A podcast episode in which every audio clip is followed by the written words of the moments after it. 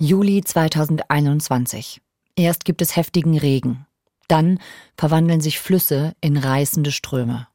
Ein Jahrhundert Hochwasser in Rheinland-Pfalz und Nordrhein-Westfalen. Eine der heftigsten Unwetterkatastrophen seit Jahren hat im Westen Deutschlands Landstriche verwüstet und Häuser weggespült.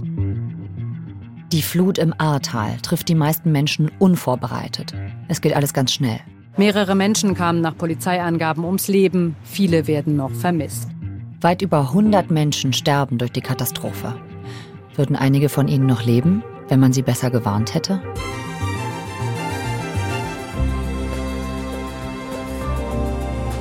Die Aufarbeitung der Fehler und des politischen Versagens rund um die Flutkatastrophe im Ahrtal läuft jetzt seit über anderthalb Jahren in einem Untersuchungsausschuss. Konstantin Blecking vom SWR war dabei.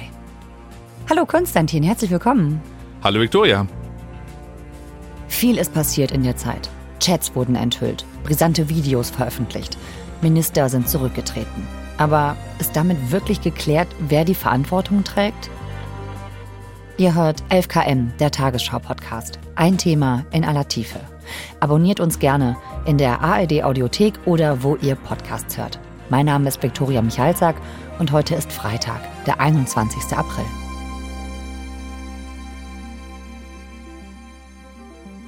Man sieht ähm, eigentlich nur so eine Hecke, so ein Fliegengitter, dadurch ist es gefilmt.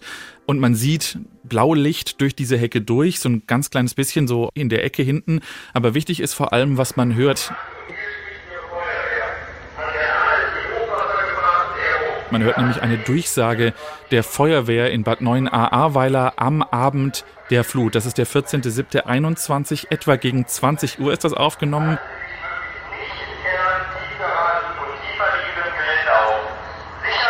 Und die Feuerwehr sagt darauf, dass Menschen nicht in Tiefgaragen gehen sollen, dass sie nicht in Keller gehen sollen, dass es da gefährlich ist.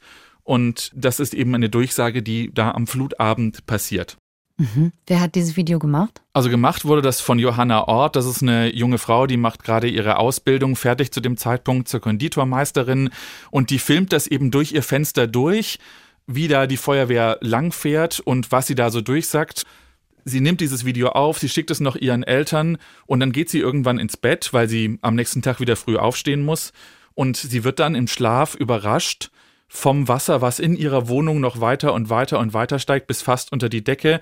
Und dann stirbt sie in den Fluten. Sie wird eine von den 134 Todesopfern aus dem Ahrtal, die in der Flut gestorben ist. Also die Feuerwehr hat gesagt, gehen Sie aus den Kellern raus. Und dann eigentlich hätte wahrscheinlich noch gesagt werden müssen, gehen Sie aus dem Erdgeschoss raus. Also die Frage ist, wurde da genug gewarnt? Und damit hast du dich ja jetzt so lange beschäftigt, ne? Nämlich mit einem Untersuchungsausschuss, den es zu dem Thema gibt. Ganz genau. Also beim Untersuchungsausschuss geht es vor allem um eben die politische Aufarbeitung ähm, dieser Flutkatastrophe, was da schiefgelaufen ist. Da geht es auch um Verantwortung, da geht es auch um Zuständigkeiten, aber es geht natürlich auch um Warnungen, wann wer wie gewarnt wurde. Also hätte die Feuerwehr da irgendwie mehr warnen sollen oder können? Was sagt denn die Feuerwehr dazu? Der Feuerwehrchef in Bad 9a, Markus Mandt, hat mit mir darüber gesprochen und der hat gesagt, wenn man es heute anschauen würde, dann weiß man es besser. Ich bin in den Morgen dann mit dem Ordnungsamtsleiter ins Gespräch gegangen. Dort haben wir dann die kommunalen Vollzugsbeamten und die Hilfspolizisten schon morgens um 10 Uhr losgeschickt, um die Bevölkerung an den A-nahen Straßen zu informieren und vorzubereiten. Das war noch nicht eine Warnung, weil die Pegelprognosen waren noch sehr, sehr niedrig zu dem Zeitpunkt haben sie sozusagen alles versucht, was sie konnten und alle Leute auf der Straße gehabt und alle versucht zu warnen, die, es ging, unter der Voraussetzung, was sie gewusst haben und wie sie Sachen eingeschätzt haben. Ich spreche mit diesem Fahrzeugführer und weise ihn noch an, dass er jetzt nochmal die Gegend abfährt, dieses Viertel, die Straße an der A vor allen Dingen und dann auch nochmal die Parallelstraße, um dann nochmal wirklich zu sagen, dass jetzt ähm, die A übertreten wird in diesem Bereich und dass sich da keiner mehr in Kellern etc. aufhält. Und auch dann in höhere Stockwerke gehen soll. Genau. Das ist auch noch eine Durchsage ist, die dann auch noch passiert. Ja, genau. Aber es ist so, dass da auch offensichtlich Kommunikationsschwierigkeiten da sind. Es gab bereits zuvor eine Warnung über die App Katwarn, mhm. sich in Erdgeschosswohnungen aufzuhalten. In dem Fall sozusagen ein kleiner Kommunikationsunterschied, dass eben schon ein Informationsvorsprung über die App draußen war, aber die Durchsage noch was anderes gesagt hat, woran man allerdings sieht, dass bereits zu dem Zeitpunkt eine Art Überforderung schon eigentlich fast da war. Also weil da eben schon so viel zu tun war, schon so viele Feuerwehr koordiniert werden musste, dass bestimmte Dinge halt dann irgendwann langsamer werden. Also dann kommen irgendwelche Informationen dann nicht an und rüber und ähm, so ist es halt dann passiert, dass zum Beispiel eben um 20 Uhr noch eine Art veraltete Meldung dann durchgesagt worden ist. Aber in diesem Fall können wir halt einfach an den Zeiten festmachen, welche Informationen da waren und welche Informationen woanders waren und was durchgesagt worden ist, was natürlich vielleicht zu einem Problem geführt hat. Wo an diesem Abend wurde denn entschieden, wie gewarnt wird oder wie verlief diese Meldekette? Bei einer richtig krassen Katastrophe, so wie natürlich diese Flut im Ahrtal war, ist die Kreisverwaltung oder ist der Kreis zuständig für den Katastrophenschutz. Und das bedeutet, dass in diesem Fall der Kreis sich darum gekümmert hat. Also da gab es eine technische Einsatzleitung, die den Einsatz in den verschiedenen Orten ähm, organisiert hat an dem Abend und natürlich auch dafür zuständig war, die Menschen zu warnen. Und diese technische Einsatzleitung, was ist das eigentlich genau? Wer ist das? Wie arbeiten die? Also in Bad Neuenahr-Ahrweiler ist das äh, zu dem Zeitpunkt ein ziemlich kleiner Raum, wo ganz viele Menschen drin sitzen, die von der Feuerwehr sind, vom THW, vom Roten Kreuz, äh, auch von der Bundeswehr und der Polizei sind da Leute da. Und dort wird koordiniert, wohin die Autos fahren, zum Beispiel von der Feuerwehr, um konkret während der Katastrophe zu helfen. Mhm, also wie so eine Einsatzzentrale. Ganz genau. Und der Untersuchungsausschuss, der hat sich auch einmal angeschaut, wie eben diese technische Einsatzleitung an dem Abend aussah, weil natürlich dort relativ viele Sachen offenbar schiefgelaufen sind, vielleicht auch aus Überforderung. Und ich bin da auch dabei gewesen und durfte mir das auch mit anschauen. Ein ganz kleiner Raum, in dem die Leute da, in dem viele Leute sitzen und die da auf engstem Raum zusammenarbeiten müssen. Da sind dann in der Mitte so U-förmig so ein Tisch aufgebaut, wo alle drumherum sitzen mit Laptops, mit Telefonen. Es gibt noch einen weiteren kleinen Raum, wo Funker sitzen zum Beispiel, die das dann die Informationen darüber reinkriegen. Die technische Einsatzleitung in Ahrweiler war sehr beengt und sehr klein und nicht der beste Raum, um gute, ähm, konzentrierte Arbeit machen zu können, sage ich mal. Wenn wir uns jetzt mal die Verantwortlichkeiten anschauen im politischen Sinne, dort im Landkreis, wer hat denn da die Verantwortung gehabt an dem Abend? Im Landkreis hat äh, die Verantwortung gehabt ein Jürgen Pföhler, das ist der äh, Landrat, der ehemalige dort. Der ist deswegen der oberste Chef der Kreisverwaltung. Und was hat er gemacht, der Landrat Pföhler? Also ich würde uns mal sagen, der hat an dem Abend nicht besonders viel gemacht. Wir wissen aus verschiedenen Sachen, zum Beispiel aus dem, der Auswertung seines Handys oder durch die Befragung von Zeugen, ähm, die im Untersuchungsausschuss auch waren, dass er sporadisch informiert darüber war, was an dem Abend tatsächlich passiert ist. Kurz vor zwei, also 13.50 Uhr ungefähr rum, gibt er einen Cut-Warn-Text frei, also eine Meldung, die dann rausgeschickt wird, wo so generell vor Hochwasser gewarnt wird. Das dann eine halbe Stunde später wird das auch verschickt für den gesamten Kreis und ähm, da geht's aber halt im Prinzip generell, Achtung, es wird irgendein Hochwasser kommen und dann passt mal auf. Später kommt raus, dass er auch noch wusste, dass es tatsächlich über fünf Meter Pegel werden wollen. Wir müssen uns daran erinnern, dass es deutlich weniger war beim Jahrhunderthochwasser 2016. Da waren es etwa 3,70 Meter ungefähr herum, was der, die Pegelhöhe in Altena war. Und jetzt war schon über 5 Meter angesagt. Das hat er auch gewusst. Dann wissen wir eben, dass da gegen 19.30 Uhr es diesen Besuch in der technischen Einsatzleitung gibt. Da gibt es nämlich ein Foto und eine Pressemitteilung dazu, die da verschickt worden ist. Und dann wissen wir erstmal wenig. Dann gibt es private Sachen erstmal.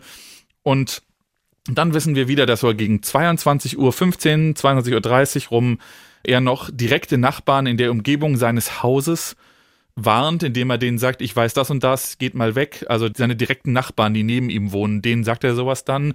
Und dann wird, von wem weiß man es nicht ganz genau, aber es wird sein Porsche weggefahren von seinem Haus, das in der Nähe der A liegt oder fast direkt an der A liegt, ähm, zu einem anderen Ort in der Stadt. Und damit wird sozusagen der Porsche gerettet. Es wurde allerdings gesagt, dass Autos weggefahren werden sollen. Das stand auch schon in den verschiedenen Meldungen. Aber trotzdem ist es natürlich ein Symbol, dass das ihm wichtiger war, als irgendwie zu helfen. Ja, also er hat sich als Privatmann verhalten eigentlich und nicht wie eine Privatperson, nicht so als Landrat.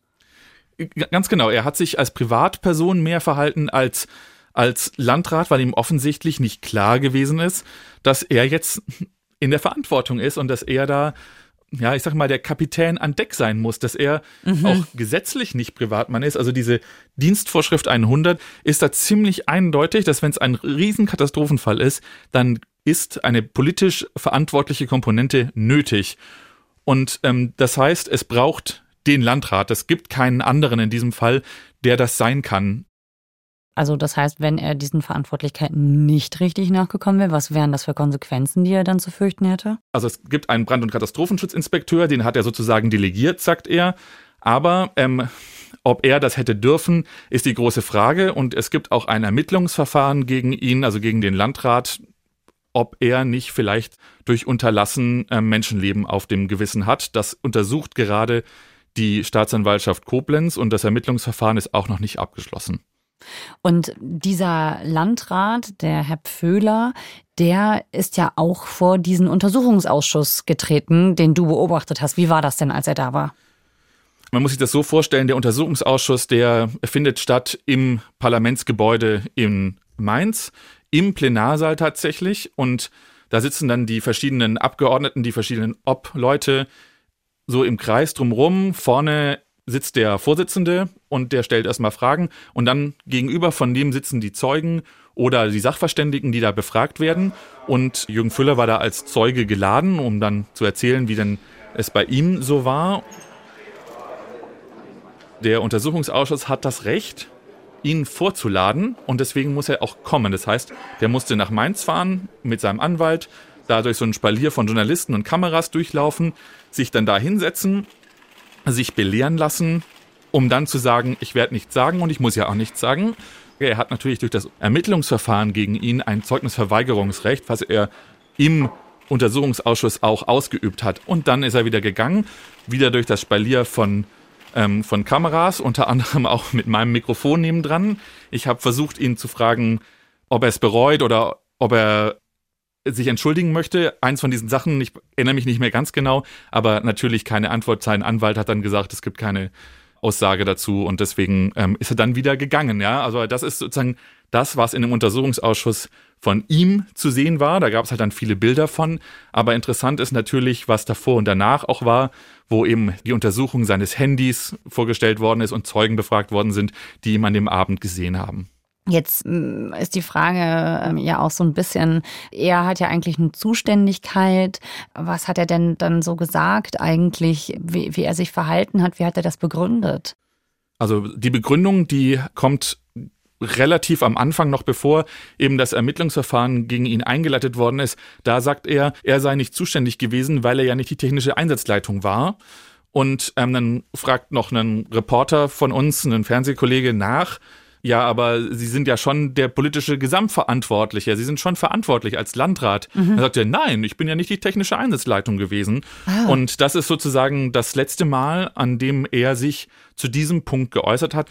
Aber er wurde dann aus gesundheitlichen Gründen eben in den Ruhestand versetzt und danach gab es eine Neuwahl und jetzt gibt es eine neue Landrätin im Kreis Ahrweiler.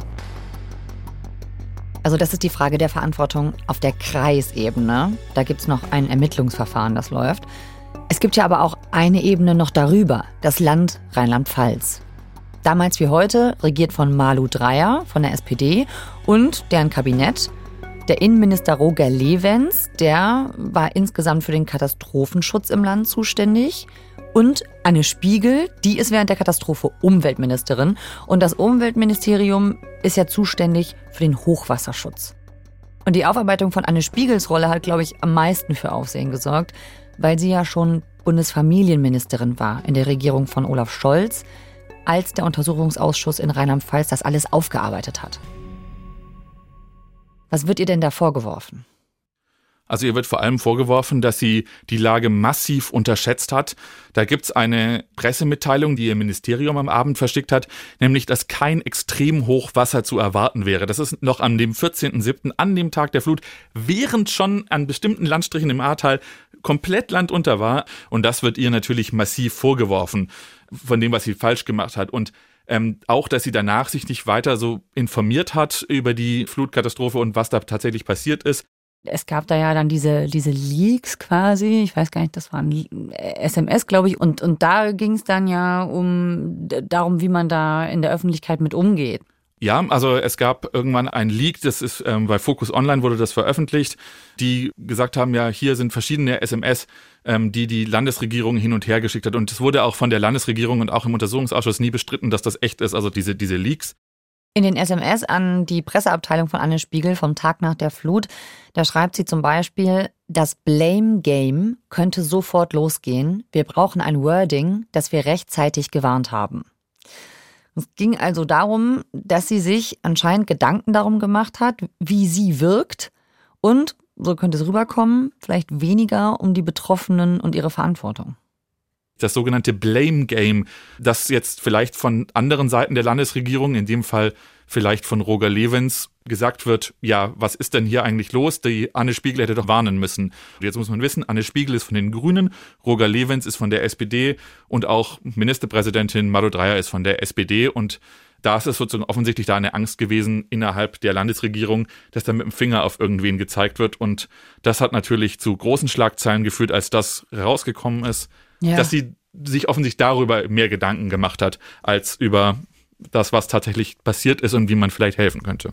Und dann gab es auch, da erinnere ich mich noch dran, ein berühmtes Entschuldigungsvideo von Anne Spiegel. Denn kurz danach ist sie ja zurückgetreten. Ne? Das war ein Fehler, dass wir auch so lange in Urlaub gefahren sind und dass wir in Urlaub gefahren sind. Und ich bitte für diesen Fehler um Entschuldigung. Ihr wurde eben vorgeworfen, dass sie direkt nach der Flutkatastrophe dann auch in den Urlaub gefahren ist.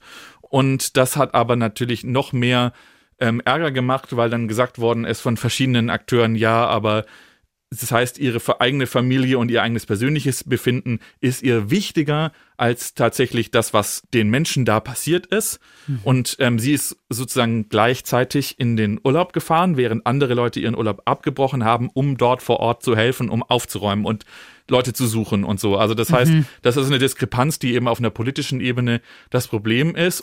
Bundesfamilienministerin Spiegel ist nach Kritik an ihrem Urlaub während der Flutkatastrophe im Ahrtal zurückgetreten. Dann in Rheinland-Pfalz ist ja noch ein Ministerium zuständig gewesen damals, nämlich das Innenministerium. Innenminister damals bis Oktober 2022 ist Roger Levens von der SPD. Was hat der denn während der Flut gemacht? Also während der Flutkatastrophe war der eigentlich noch der aktivste aus der ähm, Landesregierung. Der war nämlich am Abend in Ahrweiler in der technischen Einsatzleitung und hat dort ähm, diese besucht, zusammen mit dem Landrat. Das ist das einzige Mal, dass der Landrat da war, zusammen mit Roger Levens etwa gegen 19.30 Uhr an dem Abend der Flut. Und da sagt er, wenn er darauf gefragt wird, was er dort gesehen hat, nämlich immer, dass er eine ruhige und konzentriert arbeitende Einsatzleitung gesehen hat. Das ist im Prinzip sein Mantra gewesen. Welchen Eindruck hatten Sie denn? Sie haben ja ein paar Mal schon gesagt, konzentriertes Arbeiten. Vielleicht können Sie das noch ein bisschen, bisschen weiter ausschmücken. Welche, welches Gefühl hatten Sie vor Ort? Als sie dann in der technischen Einsatzleitung war, von der wir ja jetzt im Nachhinein wissen, dass da nicht allzu viel äh, gut funktioniert hat. Also Sie werden ja die Bilder gesehen haben, die es gibt von meinem Besuch. Das war eine vollständig eingerichtete technische Einsatzleitung. Man kann allein an den Uniformen erkennen, dass äh, die weiße Schiene, also die Rettungsdienste, die Feuerwehren, alle, die notwendig sind, um eine Einsatzleitung zu besetzen, dort waren. Ich habe eine sehr konzentriert arbeitende Einsatzleitung wahrgenommen. Er wurde dazu mehrfach befragt und er hat es immer, immer wieder fast wortgleich gesagt. Aber er hat zu dem Zeitpunkt eben gedacht, es läuft alles. Und dann ist er wieder gefahren. Erst am kommenden Tag ist er dann wieder in Richtung Ahrtal gefahren und hat dann, so sagt er, erst gesehen, was das für ein Ausmaß dann war. Und weil er zum Beispiel nicht durchgekommen ist an der Brücke, ähm, wo er angehalten wurde von der Polizei, sie können hier nicht weiter, er sagt so, ja, ich bin aber der Innenminister und dann sagen sie, sie können trotzdem nicht weiter, weil es gibt keine Brücke mehr. Ja, da gibt's ein 20 Minuten langes Video, was dann aufgetaucht ist. Der Untersuchungsausschuss hat das ausgegraben. Das ist ein Video von einem Hubschrauber der Polizei, der am Abend äh, über das Ahrtal ähm, geflogen ist. Das hast du quasi mitgebracht, das Video. Wir gucken Ganz das jetzt genau. mal parallel. Ich habe es vorher noch nicht gesehen gehabt. Okay. Also hier sehen wir ähm, äh, die ersten Aufnahmen, die wir da von der ähm, von dieser Hubschrauberbesatzung sehen. Äh, wir sehen, das ist riesiges äh, Hochwasser, da fließt das Wasser mit, mit, einer großen Geschwindigkeit.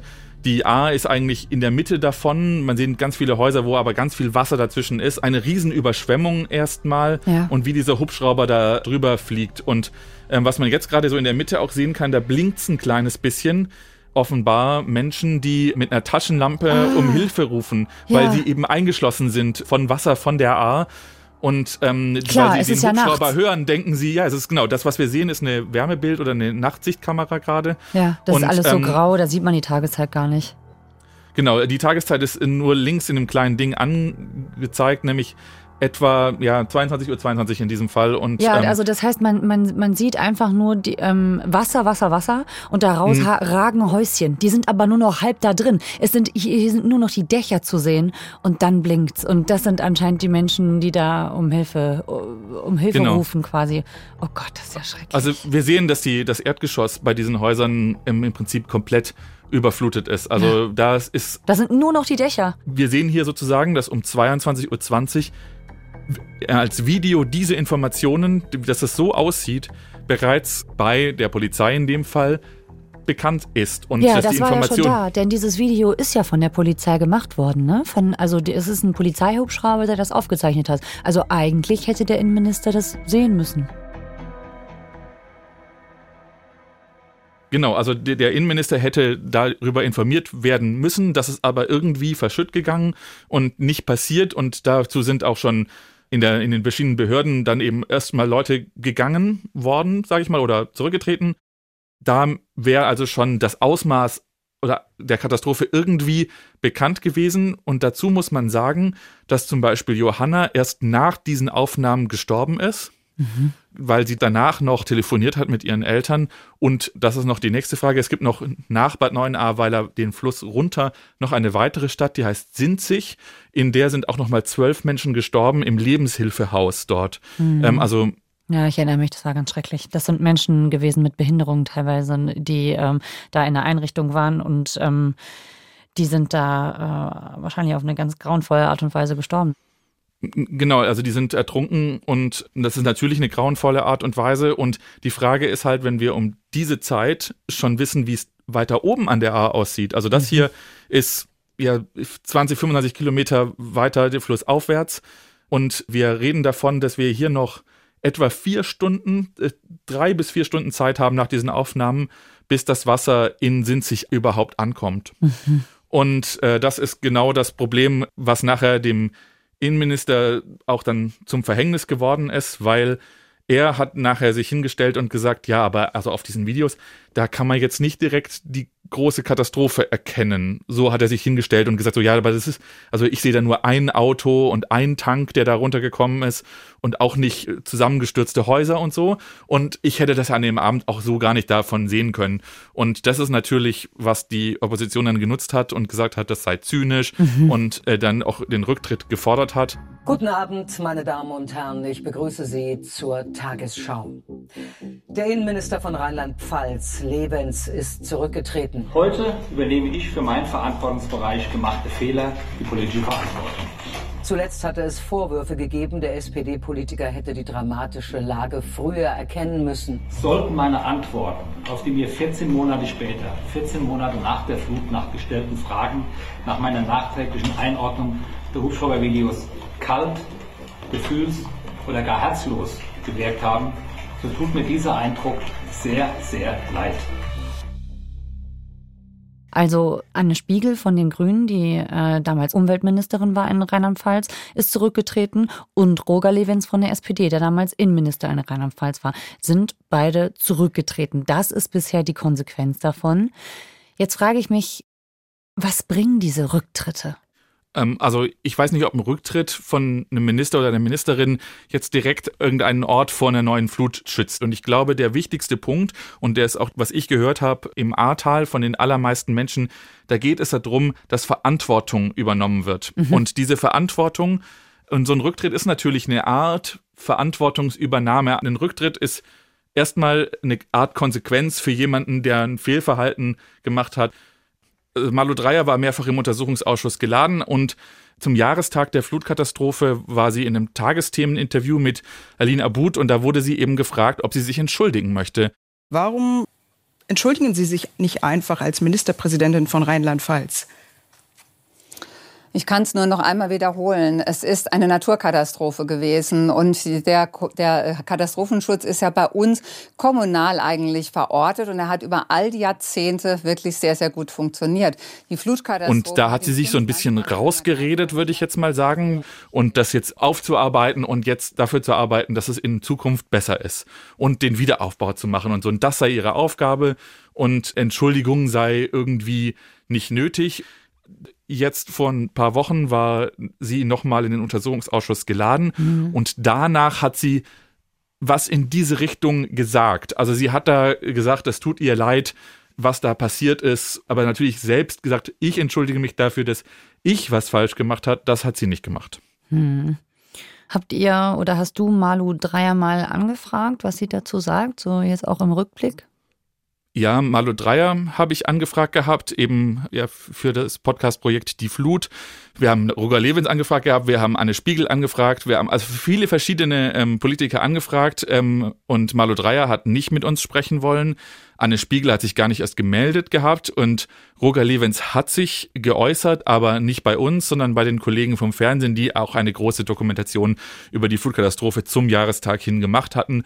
Ja, vor ein paar Tagen habe ich mit vielen Leuten gesprochen im Ahrtal darüber, was eben der Untersuchungsausschuss für sie bedeutet. Jetzt wo er endet. Mhm. Und da habe ich ganz häufig gehört, der Untersuchungsausschuss sei extrem wichtig. Also die Menschen im Ahrtal, die wünschen sich tatsächlich Verantwortung, unter anderem auch Johannas Vater, der mit uns darüber gesprochen hat und der sagt, ähm, er ist massiv enttäuscht. Er hat zuvor eigentlich gedacht, dass ganz viele Menschen die da arbeiten in der Kreisverwaltung, in den politischen Gremien, dass die schon wissen, was sie tun und dass die auch verantwortungsvoll damit umgehen.